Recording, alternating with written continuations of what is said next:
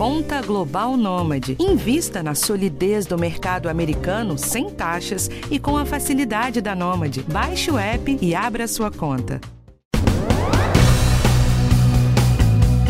Hoje, o Superior Tribunal de Justiça vai julgar se o rol de doenças cobertas por planos de saúde e definido pela Agência Nacional de Saúde Suplementar, ANS, será taxativo, ou seja, se o que não está nessa lista não tem cobertura, mesmo com a prescrição do médico, ou se continua exemplificativo. Nesse caso, a lista é apenas um exemplo, como funciona hoje em dia. Isso mexe com a vida de todas as quase 50 milhões de pessoas que têm planos de saúde no Brasil.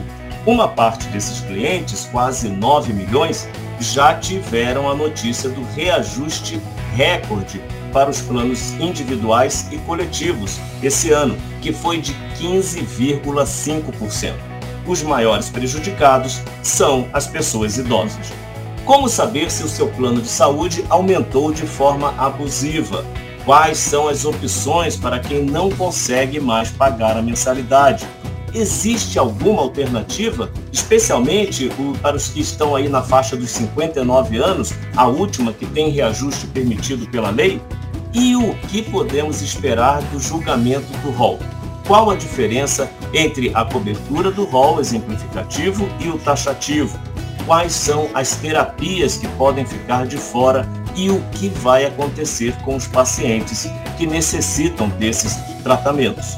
No podcast de hoje, eu, Jorge Félix, da equipe do Bem-Estar e jornalista especializado em longevidade e economia da saúde, converso com a pesquisadora da Fiocruz e especialista em planos de saúde, professora Lígia Bahia, e com a advogada do Instituto Brasileiro de Defesa do Consumidor, o IDEC, Ana Carolina Navarrete. Bom, vou começar com a doutora Ana Carolina Navarrete para explicar, para dizer para a gente, né, eu acho que é a expectativa de muita gente nesse momento, quando que vai chegar né, para consumidor esse boleto com esse novo reajuste. Primeiro, eu queria muito agradecer a oportunidade de poder participar desse debate. Para o DEC é muito importante essas discussões que estão sendo trazidas, tanto de reajuste quanto de cobertura. E assim, né, é uma tijolada. Né? O reajuste autorizado pela ANS de 15,5% excedeu qualquer expectativa de razoabilidade, né? pegou todo mundo, assim, é, de, numa situação econômica dificílima, de crise, de inflação, de aumento da cesta de produtos de maneira geral, e assim, é só o começo, né? Porque quem tem plano coletivo pode já estar tá recebendo reajustes mais altos ainda. A gente já identificou reajustes de 20%, né? Até mais altos do que isso. E isso mostra assim que existe um problema muito grande, né? Isso acentua a desigualdade já enorme entre consumidores e operadoras de planos de saúde. Agora, quando que vai começar para valer, né? Claro, o reajuste ele foi autorizado em maio, né, no final de maio, mas ele passa hum. a incidir no momento de aniversário do contrato. Então, se a pessoa celebrou o contrato, por exemplo, em julho, esse reajuste ele vai incidir a partir de julho, né? Agora, se a pessoa faz, fez o contrato, celebrou o contrato antes de maio, que foi o momento de autorização da INS, acontece uma cobrança retroativa. Vamos supor, por exemplo, um contrato que foi celebrado em abril, né? O aniversário do contrato é em abril, e esse reajuste, ele passa a valer a partir de maio ou junho, porque foi final de maio, né? Mas ele cobra retroativo abril e maio. Doutora Lígia, a senhora fez uma pesquisa é, que mostra a, quando coincide né, é, esse reajuste anual, que é determinado pela ANS, e aquele outro critério de reajuste, que é o reajuste por idade, quando a pessoa chega aos 59 anos.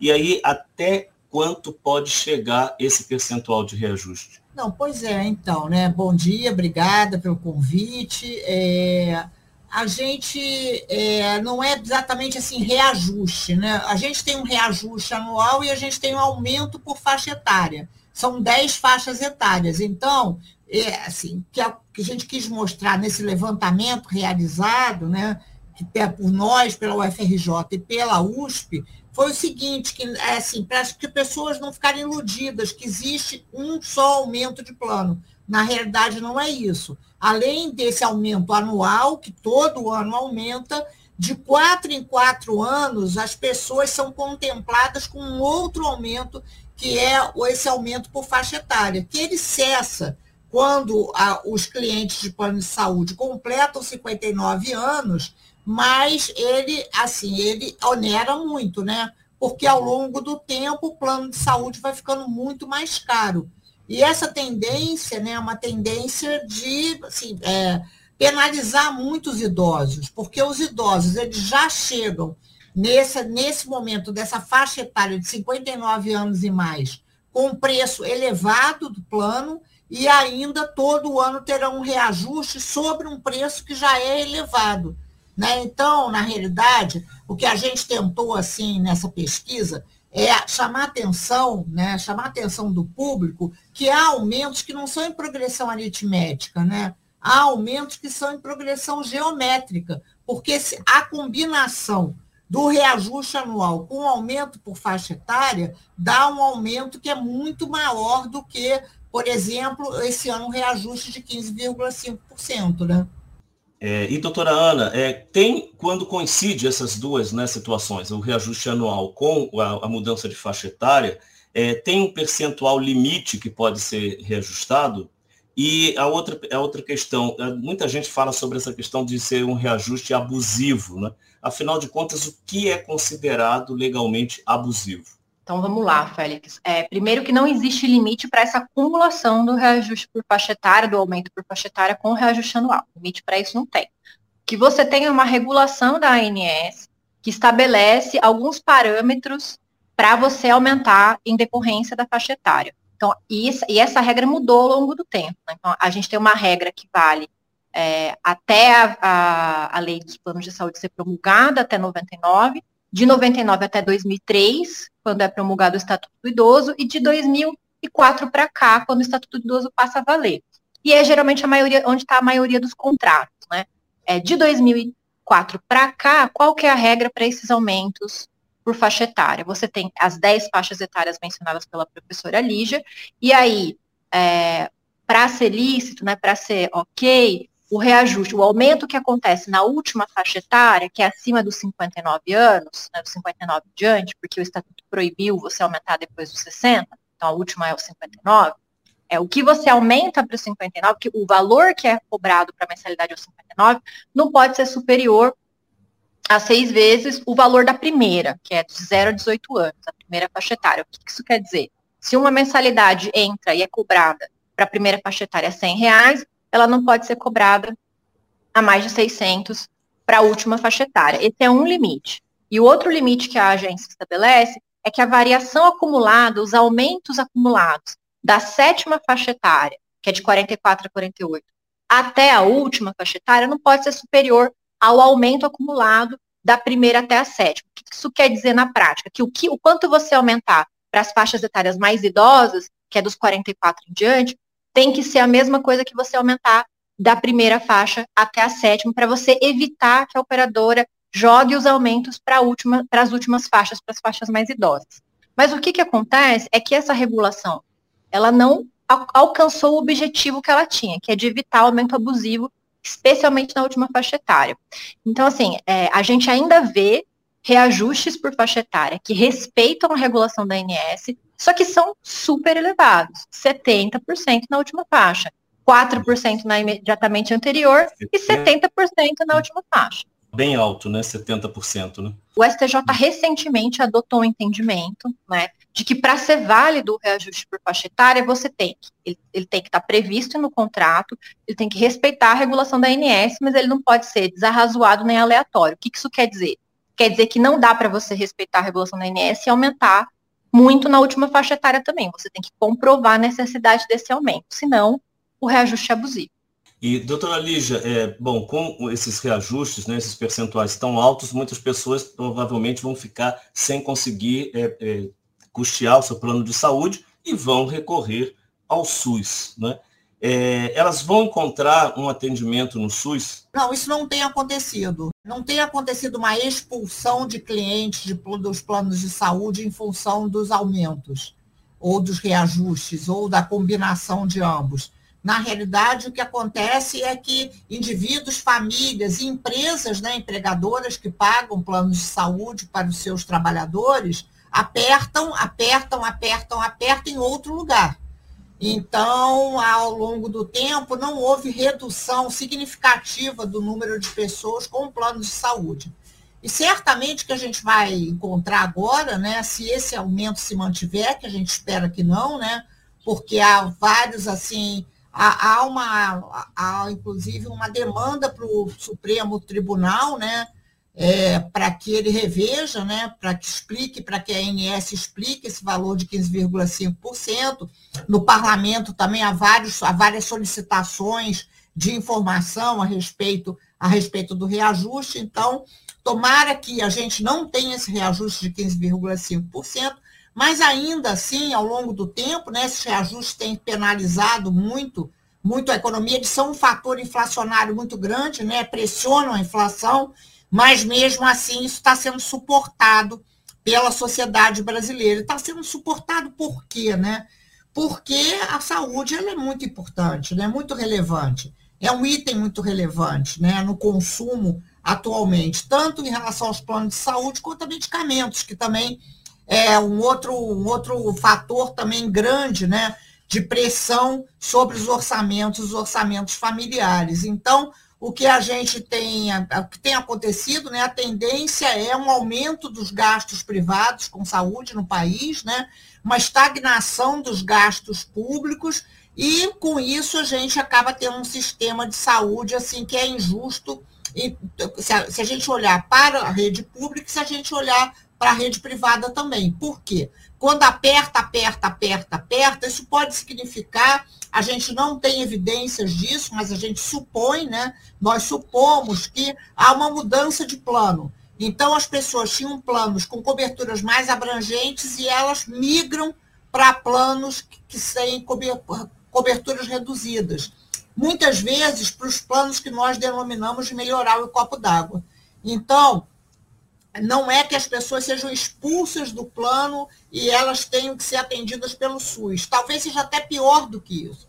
Elas não são expulsas do plano, mas elas mudam o seu esquema assistencial para algo muito, muito, muito mais, mais racionalizado, né? mais racionado em termos de acesso, qualidade e utilização de serviços. E muitas vezes né, esse racionamento ele, ele resulta assim numa qualidade assistencial né, muito, muito, muito, muito precária. Muitas vezes talvez fosse melhor que essas pessoas de fato estivessem sendo atendidas no SUS.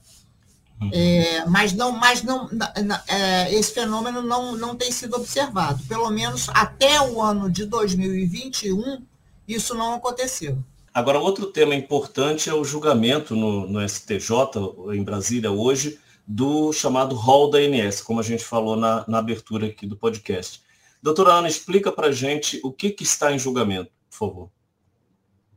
Olha só, Félix, o que está em objeto agora é decidir o quanto a cobertura obrigatória que os planos de saúde têm que oferecer, ela pode ou não ser elástica para além de uma lista que a ANS estipula. Né? A lei de planos de saúde vai dizer, olha, tem que ser cobertos todas as, todas as doenças, procedimentos para todas as doenças previstas pela OMS. E a ANS vai editar uma referência mínima de quais vão ser esses procedimentos. Né? E aí, a partir do que diz a lei, se consolidou na jurisprudência um entendimento de que essa lista, enquanto referência mínima, ela é exemplificativa. O que isso quer dizer? Que se o médico avalia que um outro procedimento é mais adequado, fundamenta aquilo, explica por que o que está na lista não é suficiente, a cobertura pelo plano é sim obrigatória. E o que está indo agora para julgamento, que vai ser decidido hoje pelo Superior Tribunal de Justiça, é o perigo de reverter esse entendimento que é benéfico para o consumidor. Né? Em 2019, um dos ministros do STJ, o ministro Salomão, ele adotou um entendimento divergente. Ele diferenciou dessa jurisprudência consolidada, entendendo que a lista da ANS seria teto, é o máximo, é o que está na lista e acabou. E essa divergência vai ser agora resolvida hoje no STJ por meio desse julgamento. E o risco para o consumidor é que se o entendimento consolidado né, for de que o rol é taxativo, de que a lista é o teto de cobertura, o cenário de desassistência que isso pode gerar é muito grande. É, e que pega todo mundo, né? Pega os quase 50 milhões aí de, de usuários de planos de saúde, né? E aí, juntando pega, isso pega. com o reajuste, é uma situação que, que deixa é, esse risco aí. Né? Uma pesquisa da Associação Paulista de Medicina, com 3.043 médicos, mostrou que 88,3% é, dos médicos já testemunharam pacientes abandonarem tratamentos, né, isso que a doutora Lígia até colocou aí, por, por conta do reajuste, por ter que trocar de plano de saúde e ir para um plano de saúde que a cobertura é, é muito menor. Né? É, doutora Lígia, é, de, do ponto de vista médico, né, se o, o, Superior Tribunal de Justiça julgar pelo rol taxativo, é, como que a gente pode analisar? Quais são, qual é o impacto? É, eu acho que, eu espero que não aconteça, né? Espero que o, que o STJ compreenda o que está em jogo, né? Na realidade, tem, tem não é só para plano de saúde, né? O que está sendo julgado é o direito à saúde, né? E o direito à saúde que nós aprovamos na Constituição é um direito amplo à saúde, não é um direito restrito, né? O que está o que, que nós conseguimos promulgar com a Constituição de 88 é uma compreensão sobre o direito à saúde, que inclui lazer, que inclui é, moradia, que inclui bem-estar, né, uma concepção de bem-estar relacionada com a saúde. Então, eu espero, sinceramente, assim, torço muito para que o STJ julgue a saúde de acordo com o que a Constituição de 88 é, promulgou. É, por quê? Porque o que está acontecendo hoje né, no, no, STJ é que é, o, a Unimed de Campinas entrou com uma ação. Eu acho que é muito importante que as pessoas entendam o que está se passando objetivamente, né, entrou com uma ação contra é, uma, um determinado procedimento. Especialmente o que está sendo julgado nesse momento é tratamento para pessoas, crianças que tem espectro autista.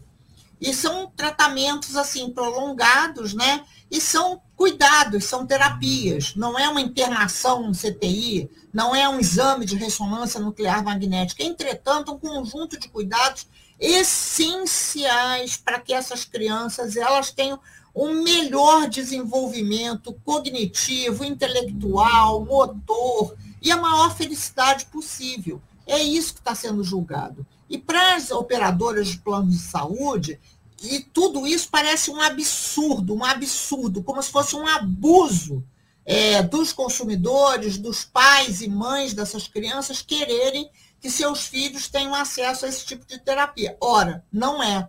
Pelo contrário. Pelo contrário, isso é direito à saúde.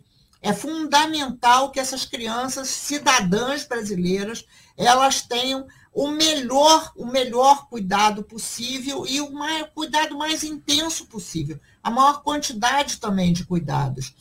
E então é isso que está é isso que está em questão, né? As operadoras elas têm uma, uma concepção muito muito restrita, né, do direito à saúde. Direito à saúde é o que está escrito no contrato. Tem que ter tem uma lista como se fosse uma lista de roupa. Imagina se direito à saúde pode ser um rol. Claro que não, né? Direito à saúde ele é sempre progressivo, é sempre expansivo, e a gente sempre estará diante de desafios novos, né? Sempre a gente estará diante de uma diversidade de seres humanos, da, de, dos seres humanos e suas relações com a natureza, né? Então, por exemplo, tem uma terapia que é uma terapia quinoterapia, que é assim, objeto de deboche, como se fosse um deboche alguém querer ter uma terapia com cavalos. Entretanto, essa relação dos seres humanos com animais, etc., essa relativização, né? um ser humano diante de um ser tão majestoso quanto é um cavalo, tão imponente, etc., isso contribui muito né, para a saúde. Então, contribui muito mais para a saúde, muitas vezes, do que remédio, ambulância, etc. Então, é mais ou menos isso, né? O debate é um debate muito sério, né? Um debate muito pertinente e é muito bom que a gente possa estar aqui conversando sobre isso, né? Porque é claro que a saúde ela não pode ser traduzida por um rol, né? A gente já tem uma lei, a gente já tem os contratos de plano de saúde, isso deveria ser suficiente. Esse rol, ele já é um absurdo em si, quando a gente fala de saúde. É claro que aí tem um outro ponto, né, que a gente precisa considerar, que são, digamos assim, é, usos e abusos, né?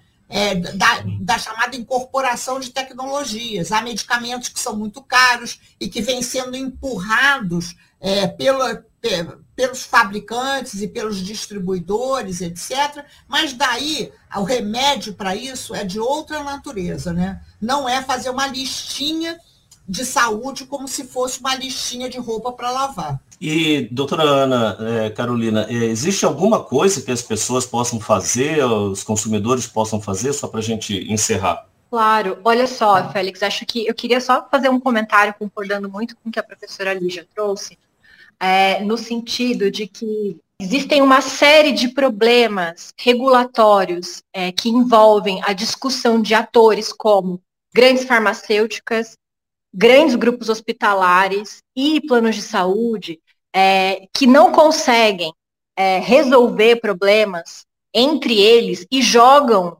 essa responsabilidade para cima do consumidor. E toda essa discussão do rol, como bem apontado pela professora Lídia, é isso.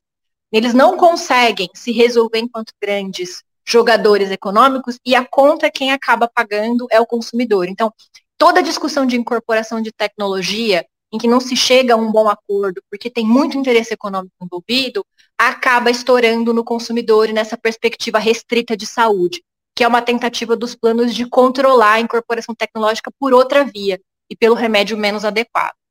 E feita essa observação, acho que vale trazer aqui o fato de que, é, embora essa discussão aconteça no STJ, né, e parece ser um espaço muito distante do consumidor, ele não é.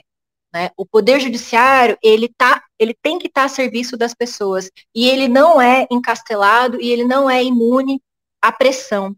E existiu diversos momentos em que esse julgamento ia acontecer, né? E por pressão social foi adiado, né? É, foi considerado outras vozes além das vozes no processo. Então é importante chamar a atenção que o consumidor pode sim pode pressionar, pode estar presencialmente no STJ, como famílias estarão hoje na frente do STJ, se posicionando a favor do rol exemplificativo, a favor desse aspecto amplo do direito à saúde. Eles podem aderir a abaixos assinados, tem organizações como a Lagarta Virapupa, que soltou um abaixo assinado, é, se posicionando também pelo rol exemplificativo com diversas organizações. Então, acho que a mensagem é dizer assim, dá para falar, dá para dar o recado, sim, para o Poder Judiciário, e a gente tem esperança de que o STJ reconheça o seu papel de Tribunal da Cidadania, e é isso.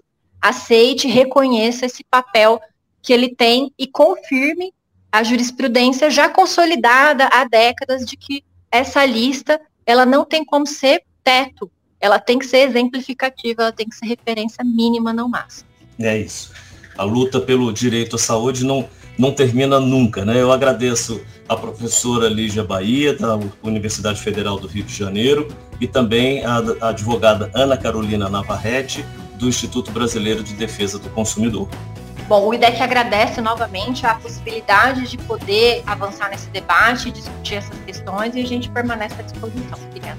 Bom, eu é que agradeço, né? É muito bom para gente que estuda esse tema, né? Tá aqui com vocês, então é uma maneira da gente continuar aprendendo. Muito obrigado. Obrigado a você que nos ouviu. Esse podcast teve a direção de Karina Dorigo, produção e gravação de Ana Amélia Bazella, edição de Guilherme Matucci e apresentação e roteiro eu mesmo, Jorge Félix. Obrigado pela companhia. Tchau, tchau.